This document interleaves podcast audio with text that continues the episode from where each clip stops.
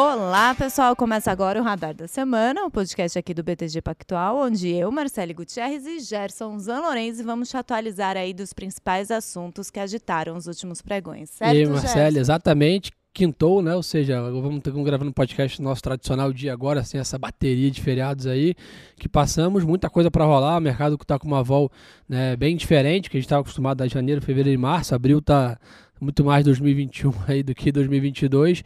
Então, trouxemos a turma aqui de peso para falar de Brasil, global. Vamos que vamos. É, e hoje a gente vai falar do micro, né, Gerson? A gente vai focar aí mais na temporada de resultados, a gente vai falar da temporada aqui no Brasil, né? Nas últimas semanas saíram os resultados da Vale, Santander, VEG e também no exterior, que já está agitado aí há alguns dias, né? Nessa semana a gente viu Microsoft, Alphabet, Facebook, Visa, Coca-Cola aí uma série de números para a gente discutir. E a gente, antes de apresentar aqui nossos convidados, a gente também vai falar da polêmica da semana e a compra do Twitter pelo bilionário Elon Musk. Então, primeiro aí. Fez preço. Fez preço. E virou trending topics no Twitter. então, primeiro chamar aqui o Bruno Lima, que é analista sênior de ações aqui do BTG. E aí, pessoal, tudo bem? Sempre bom estar aqui. Prazer. Tô com saudade de você aqui, hein, Bruno. Que isso, cara. Assim você me comove. e para compor aqui nossa mesa, a gente hoje está com o Bernardo Carneiro, que é analista de investimentos internacionais aqui do banco. Legal, obrigado aí pelo convite. É um prazer estar aqui falando com vocês. Muito bom. Boa, vamos que vamos. Então vamos começar aí com o Brasil, né? Acho que nessa quinta-feira aí o assunto do dia, Vale divulgou ontem à noite, né, Bruno, o resultado, que eu acho que não foi tanta surpresa assim, né? Ela já tinha informado os dados operacionais.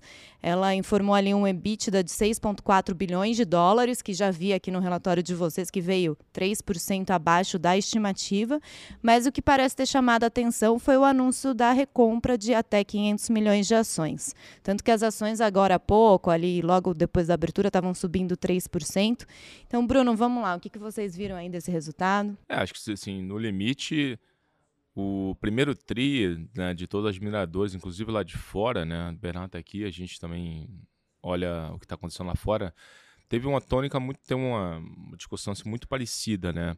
A questão da dificuldade de você acelerar a produção do minério de ferro. Sazonalmente isso acontece, é meio que uma sazonalidade histórica. Todo o primeiro tri, se a gente pegar os anos para trás, você tem um regime de chuva né, muito mais forte no hemisfério sul. Pega a Austrália, né? Então você tem três australianas que produzem né, uma parte importante do minério de ferro global. E aqui no Brasil também você pega, obviamente, a Vale. É, chuvas lá de Minas né, deram uma, uma. que foram enfim, bem acima da expectativa, fizeram com que a produção fosse ficar aquém do esperado. Você pegou ali uma parte do volume. Preço, por outro lado, veio muito bem. E a parte de metais básicos da Vale, né, os outros segmentos, também acabaram vindo, enfim, pior ali do que, é, do que a expectativa, e aí explica o que você bem colocou agora desse EBITDA um pouquinho ali abaixo do esperado. A gente olha muito mais hoje a discussão de Vale como uma discussão de preço, de fato, é, e geração de fluxo de caixa e alocação de capital.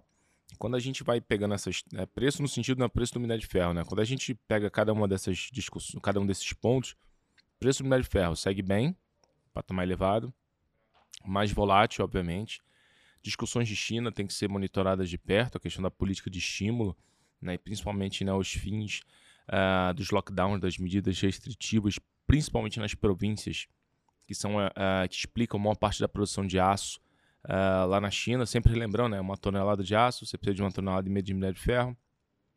Isso é que explica a correlação. Quando você vem para baixo aqui, a geração de caixa, ela não foi dos melhores, tem aí, obviamente, essa sazonalidade que foi explicada, mas foi ok. Uh, só que a Vale é uma empresa hoje, como a gente sempre tem batido aqui muito na tecla, com pouquíssima dívida, né? muito desalavancada. E é, ela, com uma recente mudança né, do, do, do CFO, entrou um CFO novo na companhia, uh, a gente entende que essa existe essa, essa busca pela boa alocação de capital, ela está 100% preservada. E o resultado foi esse mega programa de recompra, 500 milhões de ações, isso é mais, isso é duas vezes e meia o programa anterior, que era de 200 milhões, já executaram 168, 170 milhões de ações, então você praticamente executou tudo. Então, e essa é uma visão realmente que nos parece muito ancorada nessa figura do novo CFO. e Bruno, realmente estar tá olhando para isso. ponto para ressaltar também, né, que você falou que a Vale não tem dívida. Empresa que não tem dívida e gera caixa, traz riqueza para o acionista, né, seja de qual for a forma. Né, ou via dividendos, que a Vale vem, né, recentemente distribuindo uma boa quantidade, ou via recompra de ações para elevar o patrimônio. E até essa parte de recompra é uma coisa muito comum lá fora. Né, o Bernardo pode dar uma palhinha para a gente aí, que no Brasil ainda não é, por questões tributárias, as empresas preferem distribuir renda, mas lá fora você vê que é o contrário. Né? A grande magia está na, na recompra. Né, Bernardo? Várias empresas não, não pagam dividendo, né? Facebook faz recompra, a Apple faz as duas coisas, paga dividendos e faz recompra, né?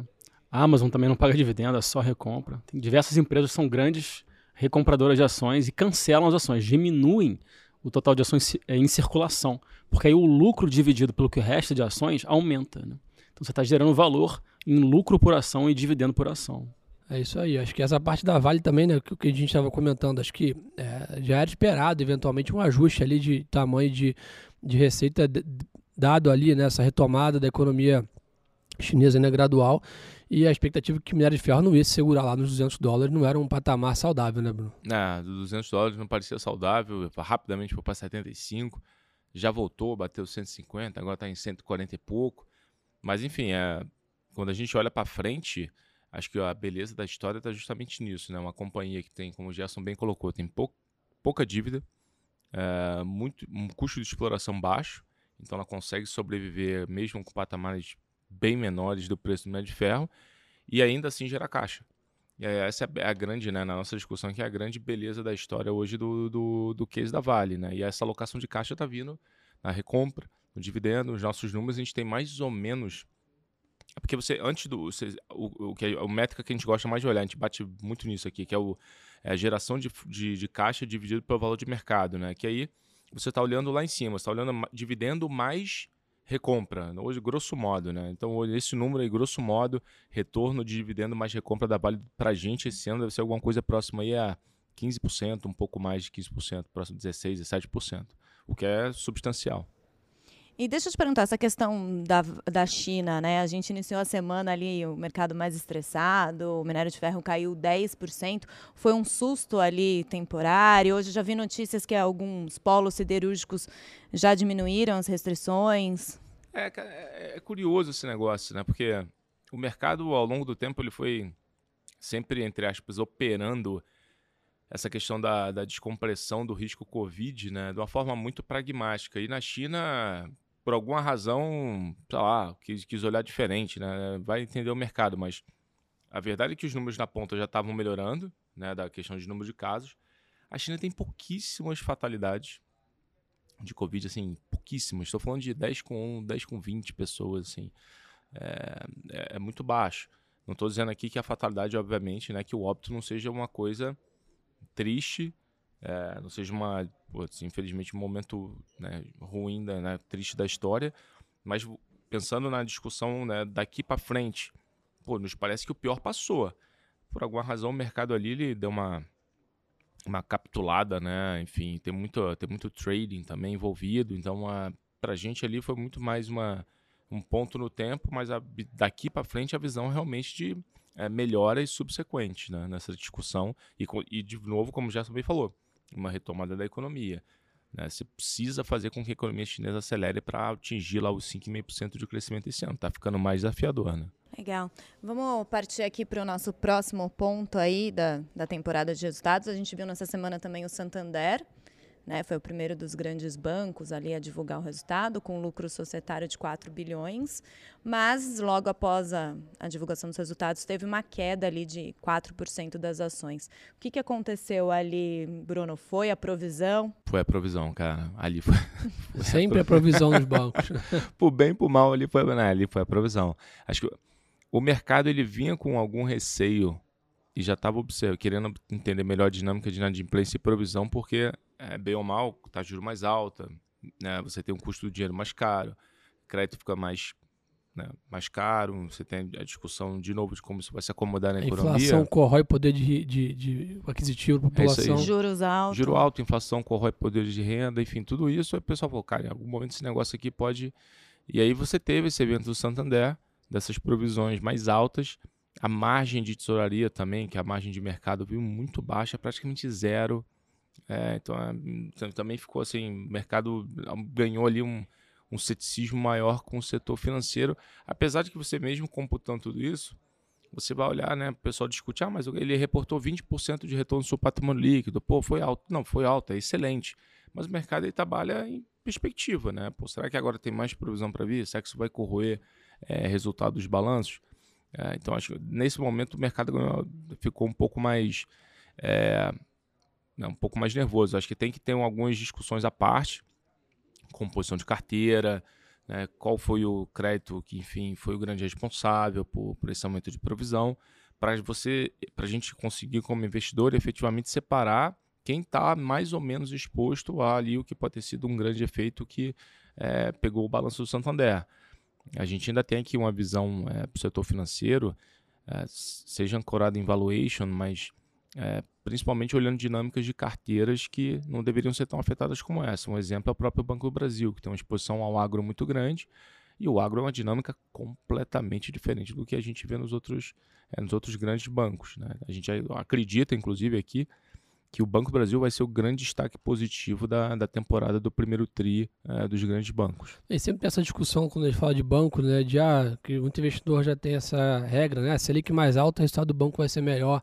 Anyway, então o juros está subindo, vamos comprar banco. Lembra quando a gente vê daquele ciclo de corte Selic na pandemia, todo mundo, ah, então vende banco que vai acabar os bancos. Eu acho que é óbvio, né, que, que a Selic mais alta ali é um importante driver, né, para a instituição financeira, com spreads, etc. Mas é só um driver no meio da equação. Né? Se a gente tiver uma, uma atividade baixa, né, o que a gente fala muito na pandemia também.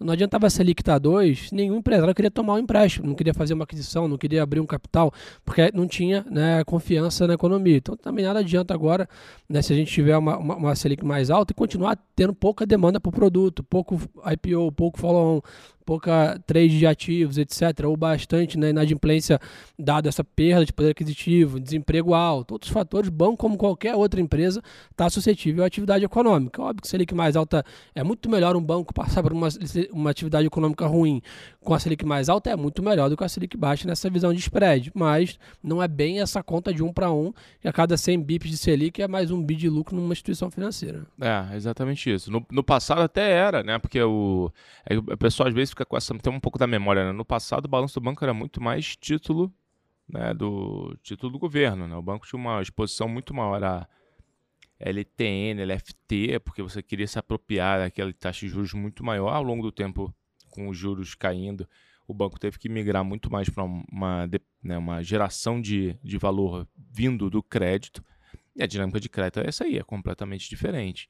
Uh, mas assim, isso não muda o fato realmente do balanço dos bancos, daquilo, principalmente no Brasil, eles terem uma resiliência, uma capacidade de, né, de trafegar ali, de, de né, fazer essas travessias de ciclos macroeconômicos por aqui com assim, bastante enfim, robustez. Acho que esse é o ponto. É só entender de fato, nesse momento, o que está no preço, que é sempre a nossa grande discussão, que, que a gente bate na tecla aqui. O que, que você está comprando a, com Bradesco abaixo de 19? Está comprando banco, sei lá, 1,2 vezes, 1,1 vezes valor patrimonial ano que vem com 18% de ROI. Pô, é ruim? Não, não é ruim. O preço está a teu favor, né? Banco do Brasil, 0,706 valor patrimonial, o preço está a teu favor.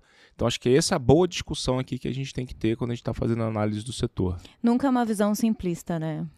É porque, é porque senão vira uma, uma coisa muito emocional, né? Eu acho que um ponto que eu queria ressaltar para a Equities aqui também, que eu acho que é importante, né? No final do dia, a, a de janeiro a março provou para a gente que, cara, a mão do fluxo é a mais pesada entre todos os, os indicadores, né? Então, muitas vezes a gente até olha, ah, né, pô, os balanços lá fora até né, vieram super bem na, na média, ali, Bernardo vai dar uma aula pra gente. Ah, os balanços no Brasil estão vindo bem, como que a bolsa está caindo 15% no ano lá fora e está caindo, né, perdeu 10% aqui esse mês?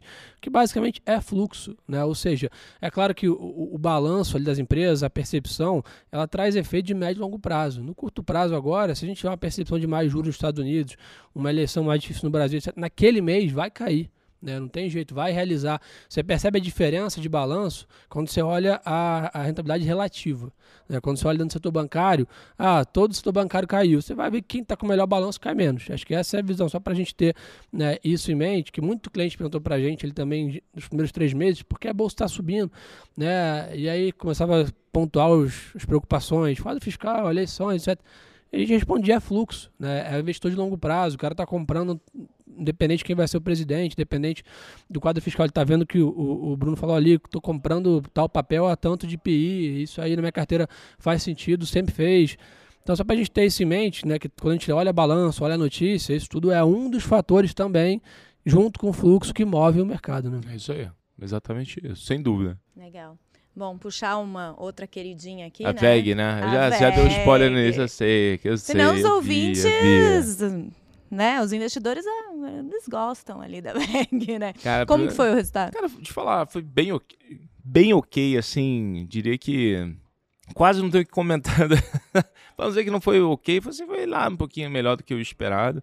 Acho que a VEG tem, tem uma coisa muito interessante, né? Que é essa capacidade dela de uma grande exposição a, né, via receita parte, parte dólar, parte real, e vários mini ciclos né, econômicos de várias, é, vários setores diferentes. Então, a, a VEG tem uma parte da receita dela que é muito dependente do que a gente chama do, do, né, do early cycle de investimento, mas tem muita coisa que é o que a gente chama do late cycle, né, que é um investimento ali de manutenção, um investimento um pouco mais perene.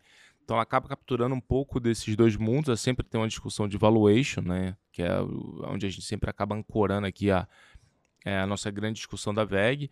Mas, uh, e até o papel sofreu, né? O papel tá, sofreu recentemente, já está ali abaixo dos seus 30 reais, mais ou menos. Não lembro agora, mas acho que já está por aí. É o que é um nível de preço que já a gente não via há bastante tempo. Acho que o mercado ainda está ali um pouquinho receoso, né? Quando você pensa nessa parte de ciclo de investimento, principalmente na parte de Brasil, porque agora né, a discussão da VEG era o mundo está indo bem, então VEG tem uma exposição ao mundo, é, Brasil está desacelerando, mas tudo bem, né? Isso vai mais do que neutralizar. E agora você tem os dois mundos é, no momento né, de. Né, o Brasil já estava desacelerando, está tentando re, né, retomar, mas lá fora agora você começa de fato a ter um ciclo ali na margem taxa decrescente né, em termos de atividade. É, câmbio valorizou, né, o real né, acabou ficando mais é, mais valorizado perante o dólar no passado recente, então você também tira um pouco desse colchão da dinâmica né, do, do, do, que, do que o dólar ajuda a VEG de certa forma. Então, nesse momento, assim, essas grandes, esses três grandes pontos aqui de discussão, meio que você tira da mesa da tese. Né? E aqui, de fato, na ponta você perde um pouco de apelo. E aí, por fim, você tem a discussão de valuation relativo, né? Pô, tem um monte de, de ativo na bolsa que a gente aqui fica discutindo que nos parecem hoje no relativo mais descontado, mais atraente. É, se a gente olha os fundamentos, né? Até teve o Asset Strategy que a turma lá da equipe lá do Brunão divulgou lá, pô, uma parte considerável do índice hoje em questão de fundamentos está bem mais barato do que no auge da pandemia ali, né? Onde você olhava os ativos caindo né? como lá foi mais rápida a queda, vocês falavam, ah, ficou barato. Mas como assim? A gente está vivendo uma queda de quase um ano agora em sequência de alguns ativos. Você olha o PI ali, tá, cara, no low histórico, né? Ou seja, se, se você fosse de novo, olhar uma das arestas, lembrando que não é só uma aresta para olhar, você estaria com a bolsa mais barata aqui na história do, do mercado moderno brasileiro aqui para os ativos de economia local, né? É isso. É isso. A gente tava, e mesmo que a gente pegue lá o da bolsa como um todo, na, na época do Covid, o, aquela métrica do earnings yield, né, que é uhum. o inverso do PI, bateu mais ou menos uns 5,5, eu acho, 5,5% por aí. Cara, tá em 4,5. Sim, não está também tão longe assim. Estamos falando de 100 pontos, né, 100 bips, ali, um ponto percentual de diferença. PI da bolsa consolidada já está abaixo de 10 vezes. Acho que no Covid bateu 8 e pouco. Então, assim, pô, no Covid você tinha um grau de incerteza significativo quando a gente Tudo compara fechado, com. Tudo fechado, você não sabe quando retorna, você não sabe o que vai acontecer quando a gente compara com o dia de hoje. Né, com daqui para frente. Daqui para frente tem outras incertezas, mas assim, não é aquela o tamanho da incerteza que a gente tinha naquele período. Então, quando você coloca tudo isso em perspectiva, né, olhando o nível de preço hoje vis-à-vis as incertezas que você tem para frente, de fato nos parece que na margem tem muito mais coisa descontada, como o Gerson bem comentou, quando a gente compara com aquele ponto no tempo, entendeu? E só para acrescentar aqui da VEG, o Bruno falou ali do preço da ação. É, ela, nessa quinta-feira ela está em torno ali de R$ reais. Na quarta-feira, logo após a divulgação do balanço, ela subiu 5%. Mas no ano ela cai cerca de 5% e somente no mês de abril a ação da VEG recua mais de 10%. Ah, acho que tem essa discussão também. VEG tem um né, preço-lucro mais alto, né, tem que entregar mais crescimento também. Acaba ali naquela discussão de mercado olhando, acho que outras alternativas que tem uma, né, um múltiplo mais descontado. Né? E Bruno, antes da gente partir aí para a visão internacional, na temporada acabou de começar, né? Nessa semana praticamente. Tem algum resultado aí super esperado? Setor, expectativa? O que, que a gente pode ver? Acho que tem, uh, tem, tem, alguns setores que acho que, que, o pessoal olha muito de perto. O primeiro que é a parte de grãos, soft commodities, que todo mundo queria entender um pouco melhor essa dinâmica de fertilizante. Né? Você está com o preço das culturas mais alto, uh, mas acho que está todo mundo ali ainda com né, um olho no peixe, outro no gato na dinâmica de custo. Pode ter feito da guerra na Ucrânia-Rússia. É, acho que para esse ano está mais seguro a questão da, da, do fertilizante em si, meio que, entre aspas, tá, boa parte está em casa. É, mas acho que está todo mundo querendo escutar o que as companhias têm a dizer do daqui, né? exatamente, o daqui para frente. Então acho que esse é um setor importante. Uh, cara, o setor de bens de capital, acho que muita coisa veio para o preço. Então hoje, inclusive, só o resultado da Vamos ali, que foi até um resultado, poxa, bom na nossa opinião. Acho que o mercado estava um pouco mais receoso com a discussão de crescimento, né, dinâmica interna. E por fim, uh, tem, acho que o, o, setor de cirurgia ele já começou, né? Mas acho que tem um nome aqui, o pessoal está olhando, querendo olhar com carinho também, que é Gerdau. Tá? Porque teve, teve o resultado da Ternio, né? O Bernardo aqui também, a gente até bateu um papo no dia. Essa semana a Ternio divulgou o resultado. E a Ternio, ela tem uma exposição muito grande aos Estados Unidos. E deu uma, ela deu uma estimativa bem otimista para preço de aço por lá, para a dinâmica né, do, do, de siderurgia nos Estados Unidos que a Gerdau captura, né? Com quase ali 45% do EBITDA da Gerdau é Estados Unidos, né? Então acho que aí também é um outro nome assim mais líquido também que o pessoal tá bastante de olho. Mas acho que assim, é, sendo bem fran... ah, óbvio que o mercado doméstico também. É isso que eu ia perguntar. Será que tá o pessoal também deve estar tá de olho primeiro tri pós-pandemia, vamos dizer assim, né? Acho que a gente foi é, com uma pandemia bem mais branda, foi esse primeiro tri agora desse ano, né? Talvez ver uma retomada de consumo ou quanto que essa perda de poder aquisitivo impactou ali o varejo, alguma coisa assim, né? É, acho que a gente vê as prévias operações de shoppings muito bem, aí vamos ver o que, isso significa em termos de margem, né? Em termos de rentabilidade. E a gente viu, é, pelo menos assim, numa coisa meio anedótica ali, no, né, no, no nossos checks ali de canais, é, o mundo do alta renda também funcionando muito bem, né? Grupo Som, Marezo, então acho que o mercado também vai querer entender se isso aqui de fato tá, tá tão bom quanto a expectativa que foi construída, né?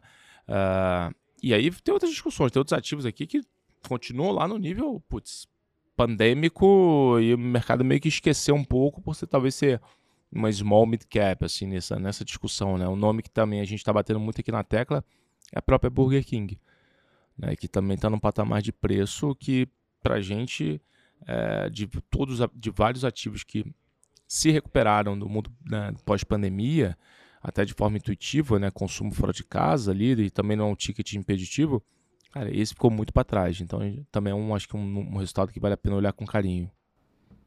Legal. Bom, vamos partir aí para gigantes de tecnologia, Bernardo. Acabei de olhar aqui, né? Ontem à noite saiu o resultado da Meta Platforms, que é o Facebook, e olhei agora há pouco aqui, a ação estava disparando 13%. Uma coisa bem chamativa.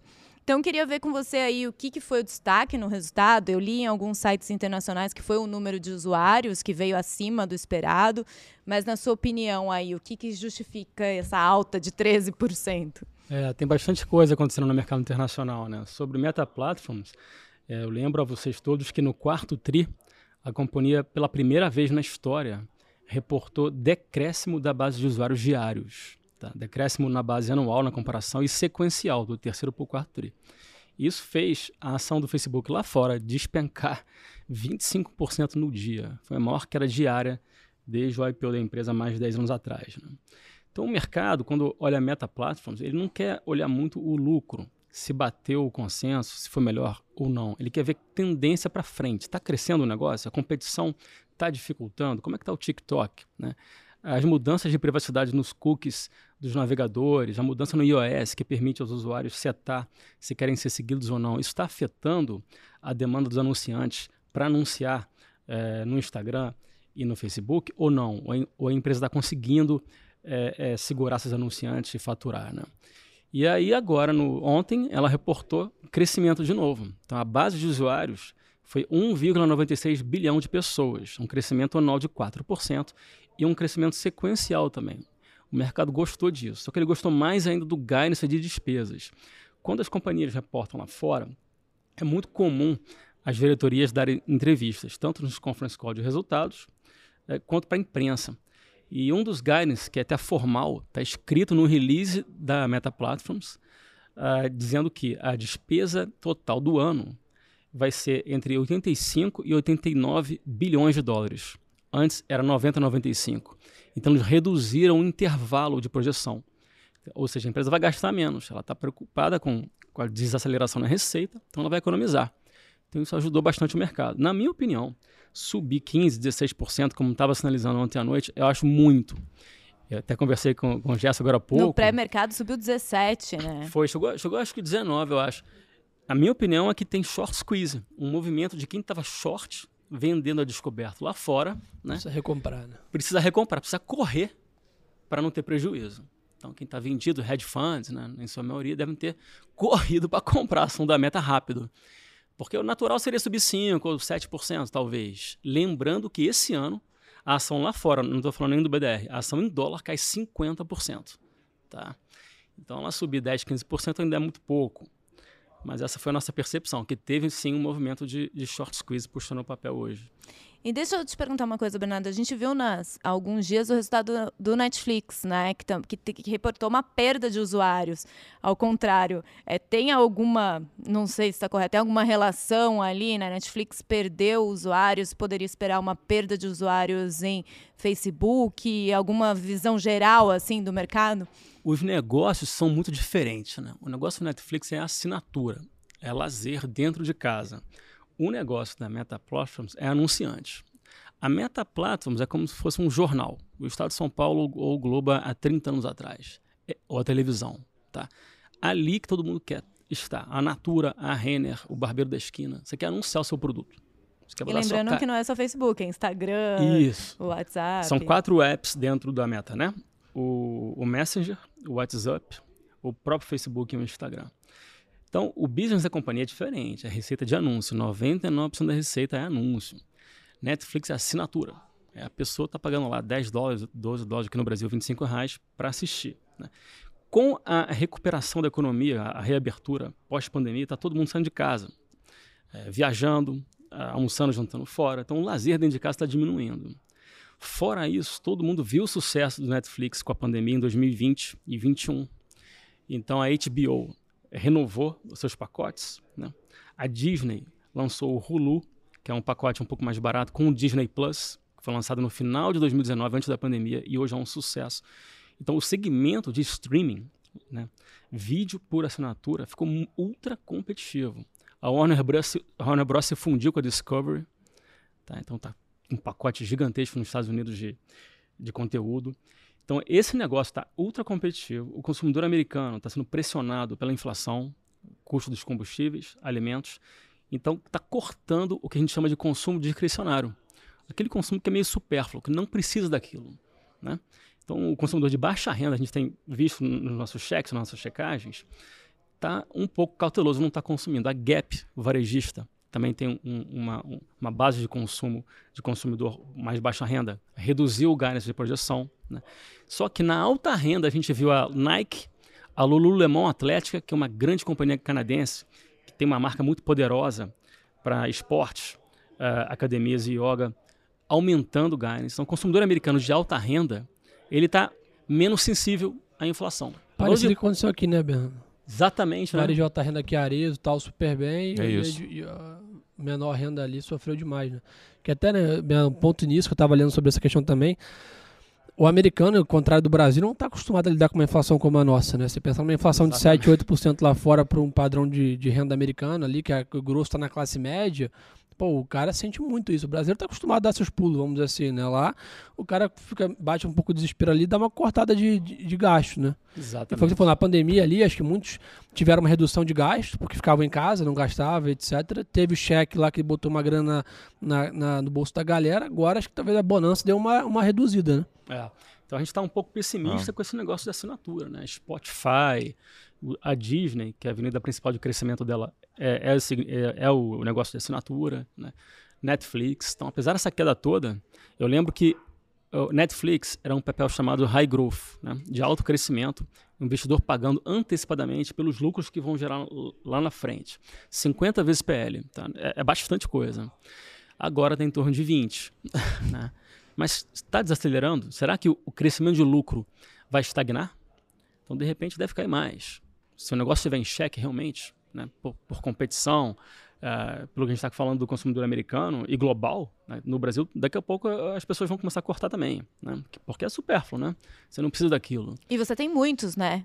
Não tem dá para ter Netflix, Amazon, HBO, Disney. Isso, se você sai de casa, você não tem nem tempo de assistir as quatro. É. Né? É, Exatamente. Não, alguém estava comentando outro dia que começaram a ter os benefícios agora, né? Em alguns cartões você tem o direito de streaming com 50% de desconto, cara. Mercado Livre tem esse negócio tem também. É, Disney, assim, As eu, companhias de telefonia também tem, Vivo, é, vai, ficar defla, vai Daqui a pouco começa a deflacionar esse negócio aí, entendeu? E aí você vai virar uma discussão, uma, pode, pode virar, né? Pode, óbvio, uma questão mais bem predatória, assim, né? Foi o que sei lá, Telecom lá no passado, né? Quando você tinha aqueles planos de banda larga, que depois, ao longo do tempo, cara, a pessoa falando, cara, pelo amor de Deus, 50 canais custava, sei lá, 2, sei lá, 20, 30, 40, né? Quer dizer, custava, sei lá, 300 reais. Hoje em dia, pô.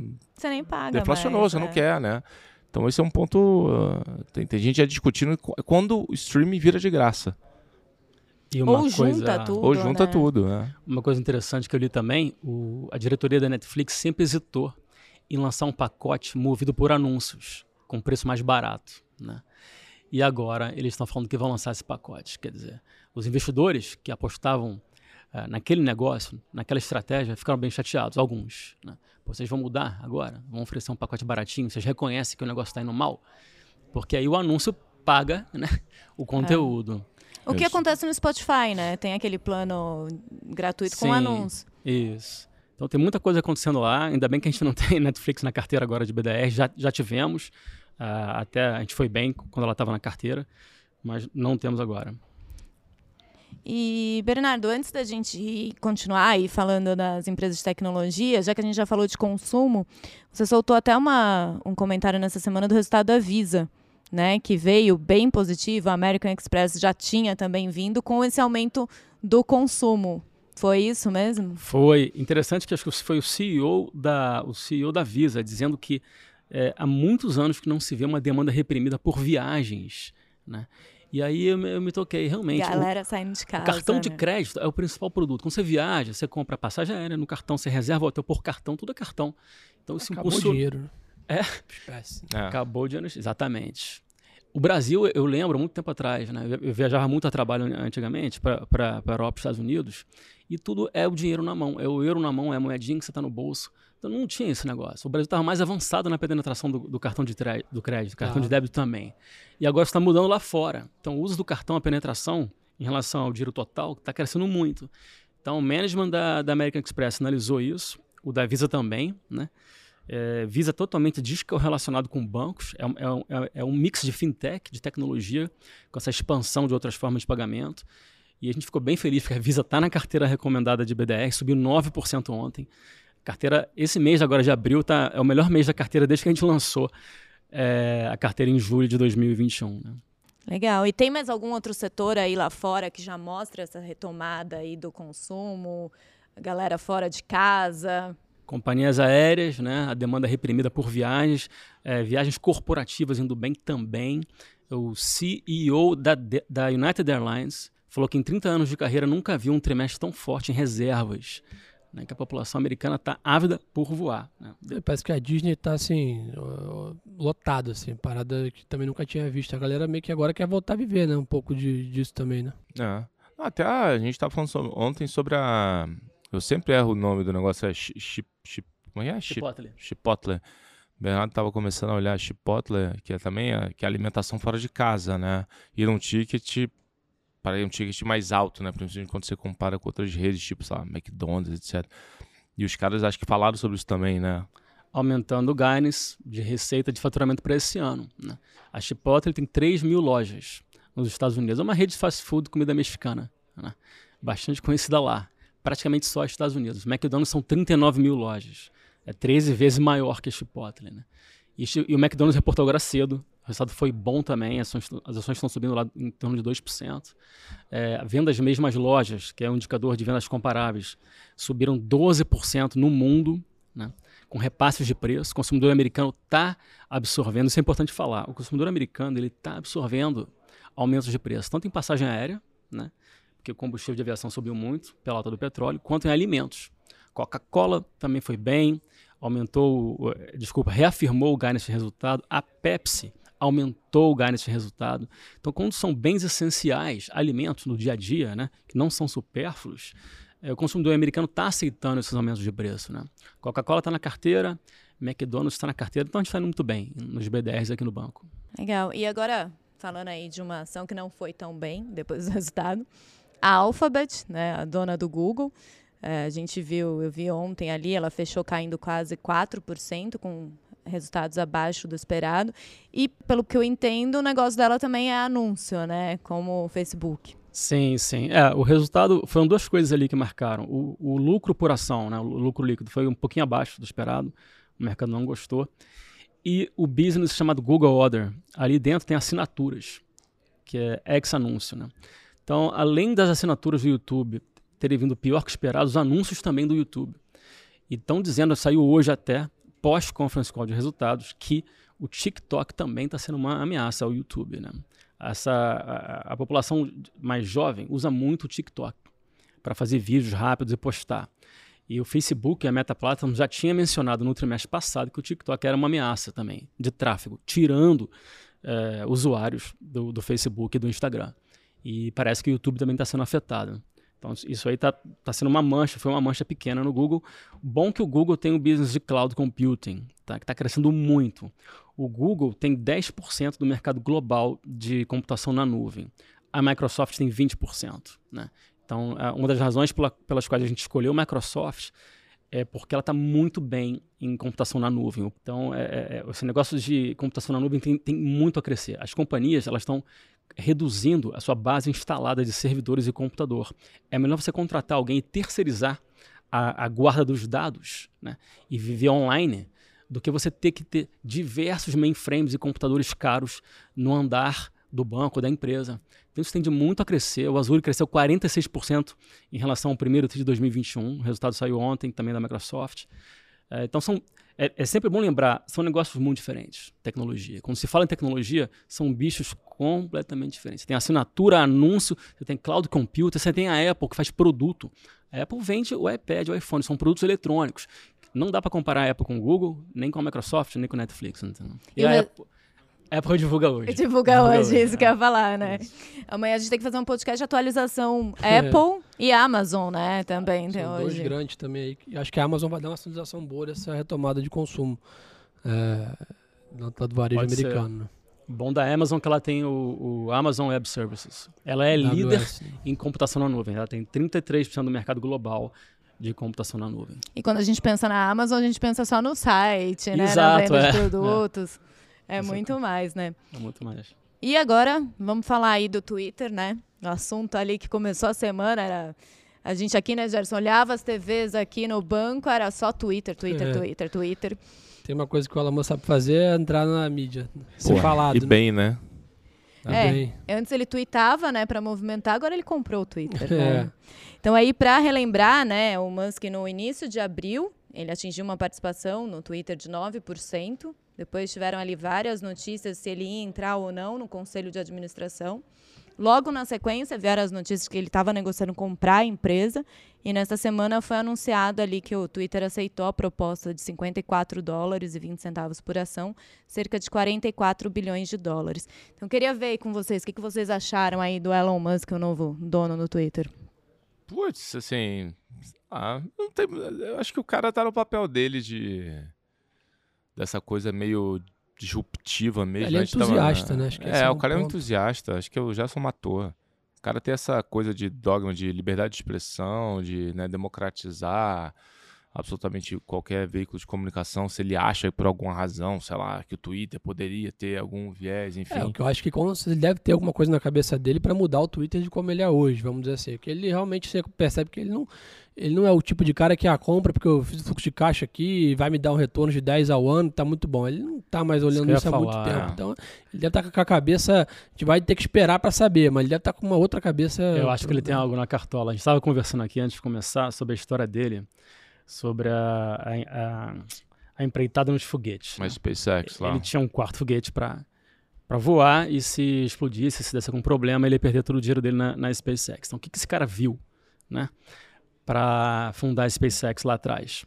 Mesma coisa o Twitter. Eu acabei de ler antes de vir para cá, tem uma discussão seguinte. Se ele quiser democratizar demais o Twitter, deixar sem controle e deixar o conteúdo livre, leve e solto, vai mudar a cara do Twitter hoje, porque os anunciantes gostam de conteúdo moderado. Eles não querem ver as marcas deles. Vincular a marca. Vincular com algo chocante, coisa. com algo gritante, com algo assim que ofenda, né? Então, como é que vai ser um Twitter em que você tem muito não mais. Não moderado, né? Não moderado, com mais radicalismos. Vai perder receita de anúncio? 100% da receita hoje do Twitter é anúncio, anunciante. É igual a Meta Platforms. Então, o que, que esse cara está vendo ao comprar o Twitter? Será que ele vai realmente deixar ele livre assim? Vai perder receita? Então tem muita coisa aí para acontecer. A imprensa vai continuar falando bastante do Twitter. Lembrando aos investidores que tem pouco dinheiro na mesa para comprar o BDR do Twitter agora, porque o preço está fixo. Ele quer deixar a companhia privada, deslistar, tirar da bolsa. E o preço é 54 dólares e 20 centavos, conforme você falou. Dá 11% de upside, 11% de potencial de alta. Então, no máximo, se realmente o deal sair, que tem risco de não, de não sair, o investidor vai ganhar no máximo, na melhor dizer, 11%. A não ser que tenha outra empresa correndo por fora, uma Apple, uma Amazon, Google, queira, e queira comprar. E as duas partes já negociaram. Se não sair a transação, você me deve um bilhão de dólares. Isso que eu ia perguntar, tem multa, né? Tem multa.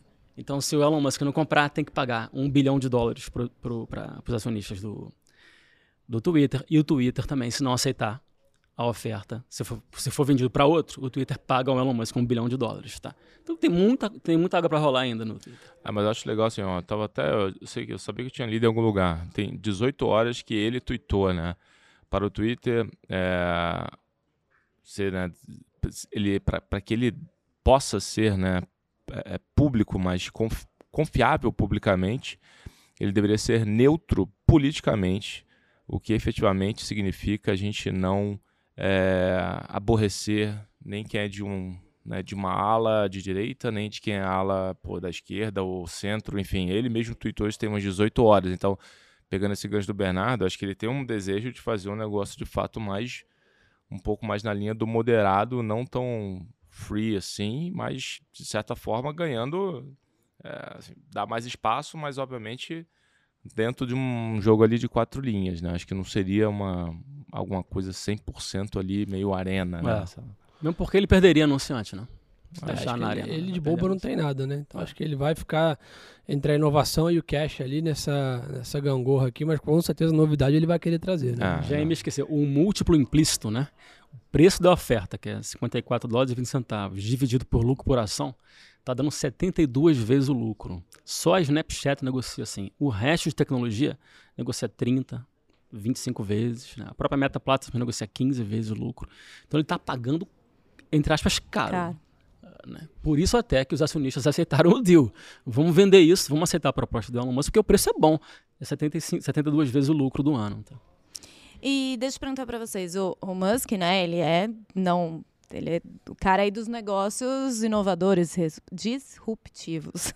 Ele tem a SpaceX e também a Tesla, fabricante de carros elétricos. Com a notícia da compra do Twitter, as ações da Tesla caíram. Por quê? Porque o Musk pode esquecer a Tesla, vamos dizer assim? Tem duas coisas. Foco mesmo. Ele pode ficar muito focado em reformular o Twitter, em, em entrevistar e contratar um novo management. Uh, focar, né? Focar o tempo dele. E ele tem que vender ações. Ele não tem caixa. Né? Grande parte desses empresários, né? desde o Steve Jobs lá fora, o próprio Elon Musk, o próprio Mark Zuckerberg, eles não têm caixa. O dinheiro é o equity. Tudo investido. São as ações deles. É. Então, para ele tirar 12 bilhões, 15 bi, que é o equity commitment que ele falou, ele tem que vender as ações. Então gera uma pressão vendedora na Tesla, né? Então isso aí afugentou um pouco o mercado. Depois esse cara vai ter que vender. É, então o Twitter é um melhor negócio que a Tesla. Porque se, se ele achar a Tesla um, um, excelente negócio, ele não vende. Ele pega emprestado no banco, ele aumenta a linha de, linha de crédito, tá? Então, se ele sinalizar que vai vender, é porque de repente a Tesla não é um bom negócio assim, tão bom negócio. Né? Então, é isso. É isso. Falamos... Quem, vamos guardar os próximos capítulos aí, porque o homem é bom de surpreender o mercado, é. né? Eu gosto. Sigo ali o perfil dele, porque é. toda vez vem um tweet bombástico. É, quem não viu, dá, busca lá depois o que ele botou sobre Coca-Cola, né? Eu não vi, não. Cara, ele escreve cada coisa, cara. É umas coisas meio. falou, falou da Coca-Cola, falou do McDonald's, né? Tipo assim, não, pessoal, é, alguém falou, não, compra o McDonald's também. Ele, não, milagre não consigo fazer. Então, negócio de, cara, tipo assim, o cara. Daqui a pouco o pessoal agora já tá pedindo, né? Pra ele comprar os, os outros negócios. Os ele outros é um showman, né? né? Ainda de tudo, além de tudo. Bom, acho que é isso, gente. Obrigada aí, né? Por Obrigado. todo esse panorama nacional e internacional. Ah, obrigado a vocês, pessoal. Agradeço Valeu. pelo convite, obrigado mesmo. Isso aí, Muito voltem bom. sempre, a casa está sempre aberta. Boa. É isso, gente. Até semana que vem. Valeu. Valeu.